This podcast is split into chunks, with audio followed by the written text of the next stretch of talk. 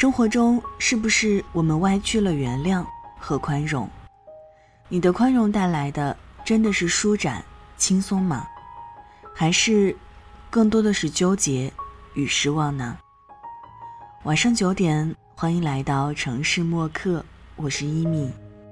今晚要和你分享的这一封信，来自老佛爷。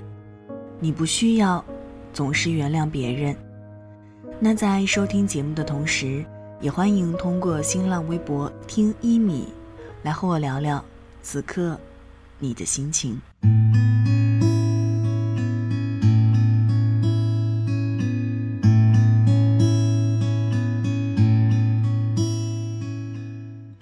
我的一个同学在被闺蜜劈腿后，依然和闺蜜保持朋友关系。她解释说，反正对男方也不是那么爱，况且闺蜜也表示了愧疚，说是在我们闹分手的时候才慢慢好上的。我问：“你信吗？”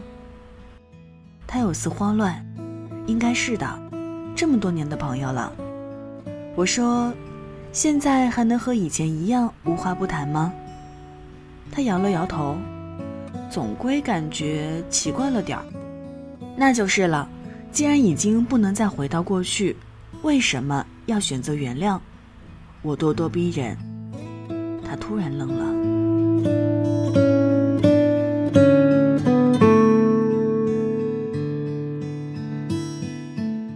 我一个远房表哥，早些年和表嫂在上海务工，夫妻俩自谈的感情很好，不久又添了儿子，小家庭更有奔头了。像无数农村家庭一样，他们把孩子放在老家，自己出来挣钱了。那时他们都在工厂上班，一般居住的地方离工厂也不会远。表哥的亲大姑在表嫂工厂附近开了个小卖部，按理说亲戚间互相关照，生活上多有便利才是。的确，他大姑三天两头跟表哥嘀咕：“你媳妇儿跟厂里一个男的有说有笑的。”今天啊，看到你媳妇儿和一个男的一块下班了，你要看好你媳妇儿了。大城市人乱，等等等等。表哥刚开始不以为意，后来听得多了，就问了表嫂。表嫂倒也坦荡，是同事，就住在咱家后面。有时候下夜班都半夜了，我有点害怕，就和他一块回来了。表哥一想，有道理。况且表嫂也没有不对劲的地方，也就不追问了。但是他大姑可不这么想，就你人傻，同事间就刚好那么巧，经常上下班，还不是约好的？你看俩人一路上打打闹闹的，哪像一般同事？表哥后来也见到了那个同事，高高大大，也很帅气，表哥就自卑了。因为我表哥五短身材，一米六出头的样子，表嫂倒是亭亭玉立，时尚大方。生完孩子后，身材恢复的也快。无知的人自卑起来，往往不是唯唯诺诺、听之任之，而是无理取闹、没事儿找茬。他觉得，就算现在没事儿，时间长了，还真保不准会发生什么。于是他强制要求表嫂换个工作。那时候。表哥的不信任也伤害了表嫂，表嫂觉得如果真的换厂了，就等于默认了。后来他大姑又给表哥出主意，纠集了七大姑八大姨去厂里闹，说那个男的怎么怎么勾引有夫之妇。这么一闹，人家男的也离职了。表嫂既对表哥失望，又对那个男的满是愧疚，说了些难听的话。表哥以为他已经对那个男的动情了，两人吵闹起来，气急之下，表哥把表嫂打了一顿，还让他滚。一气之下，表嫂回了老家娘家。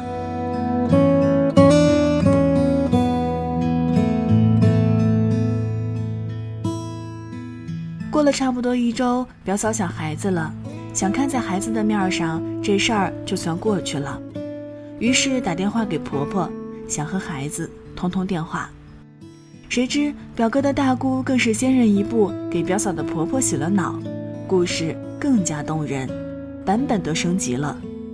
所以接到这种媳妇儿的电话，当婆婆的自然没有好话。这下，表嫂彻底死心了。这几年来，表哥都一直一个人，本来就其貌不扬，还带着个孩子，家境也一般，根本讨不到媳妇儿。逢年过节的时候，大家碰到面儿，表哥依然对他大姑客客气气的。我这人对人的心理变化特别感兴趣，所以总是会不合时宜的问：“后悔了没？”“怎么不后悔？可后悔有什么用？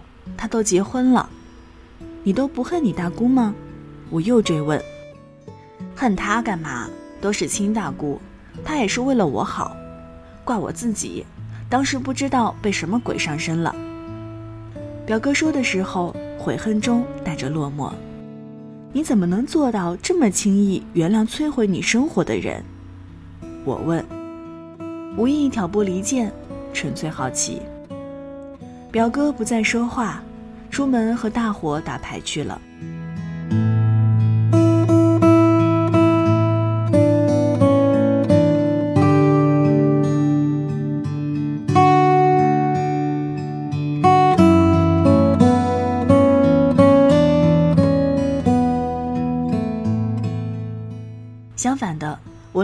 风风火火的女汉子朋友，从小就是个直爽型的姑娘。可人家的直爽不是没有情商的。刚面试进一家大公司的时候，新人进去总免不了干些杂活，受些欺负。而领导只派给他一对一帮扶的老员工，更是个颐指气使的老大姐。原本不存在上下级之分，不过就是新老员工的区别。姑娘刚进公司，又勤奋好学，肯定什么都要多问。那姐儿心情好还能搭理她几句，心情不好就尖着嗓子说：“这个不是已经说过了吗？怎么还是不知道？这个呀，你现在还不要学，我交给你的事儿干好就行了。这个你大学没学吗？看来念大学果然没什么用啊！”俨然在教训自己的孩子一般。第二周，姑娘在请教那姐问题，姐又发飙了时，姑娘盯着她的眼睛说：“如果你这几天心情不好，我可以包容你，毕竟谁都有心情不好的时候。但是，如果你一直都是这个态度，我接受不了。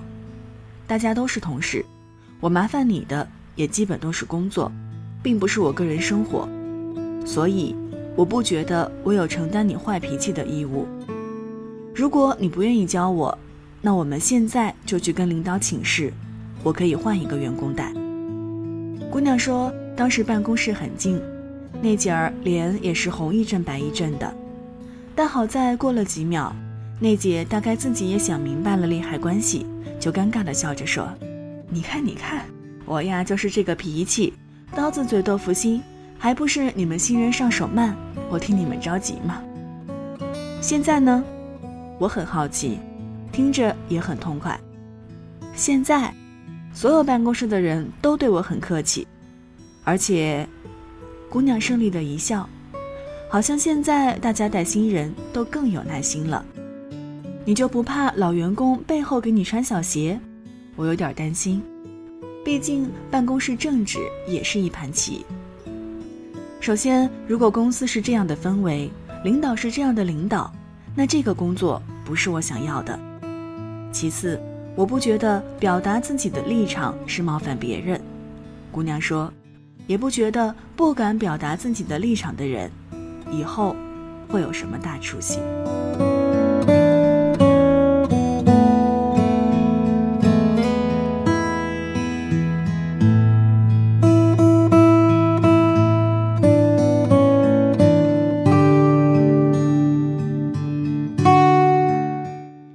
确，我们在工作生活中，总是会遇到带给我们或大或小伤害的人。托尔斯泰说：“轻易的原谅自己，不是宽容，是懦弱。”我想把这句话改成：“轻易的原谅别人，不是宽容，是懦弱。”不是吗？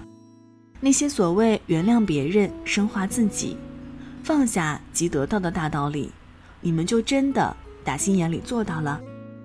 像这些伤害从来没有发生过。你们有没有想过，我们对别人做出伤害我们的事儿，会不会是因为无力反抗才会选择原谅？会不会是因为我们觉得不原谅，可能会损失更多？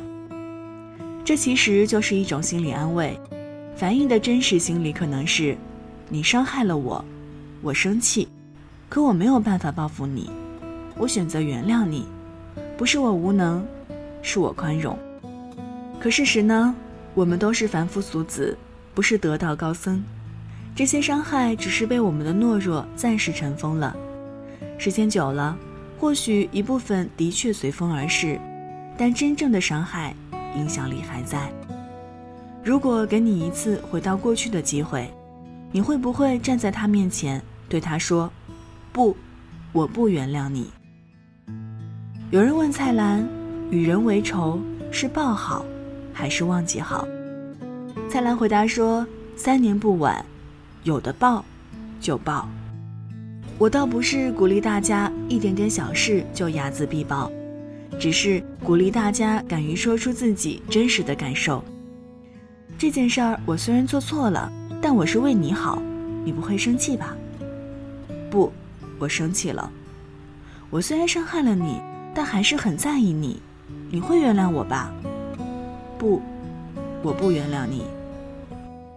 江湖儿女，还是快意恩仇的好。我却原谅了你，像海洋原谅了鱼，潮水在月光下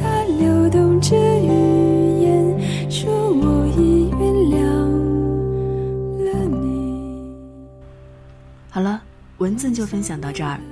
今晚和你分享的这篇文字来自老佛爷。你不需要总是原谅别人。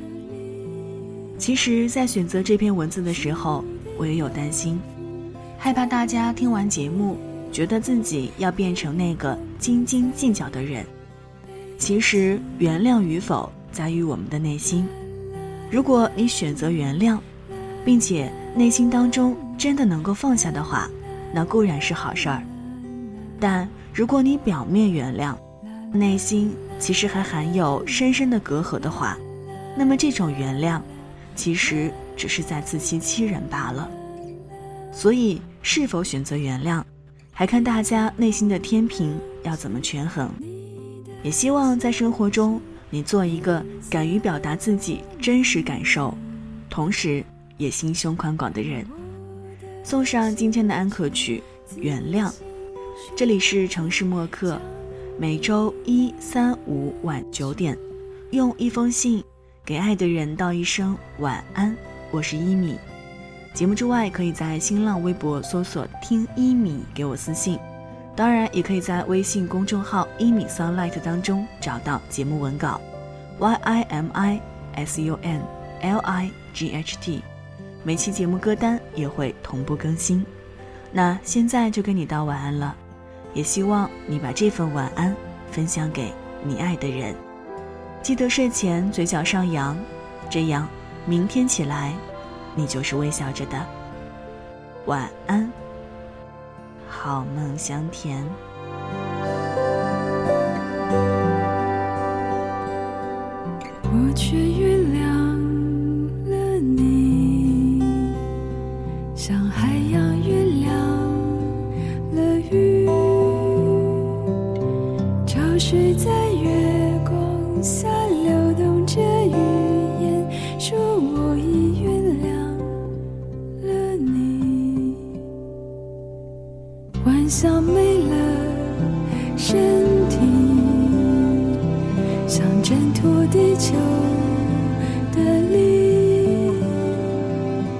you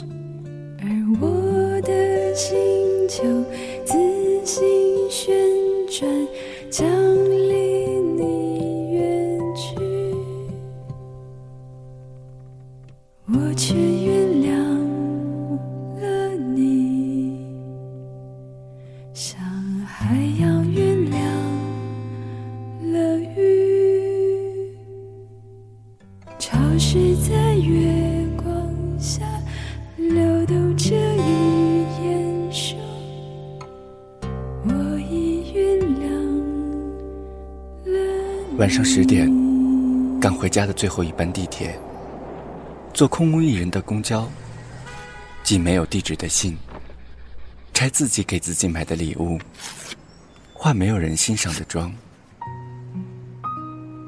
我们在白昼扮演别人，却想夜晚要一个拥抱留念。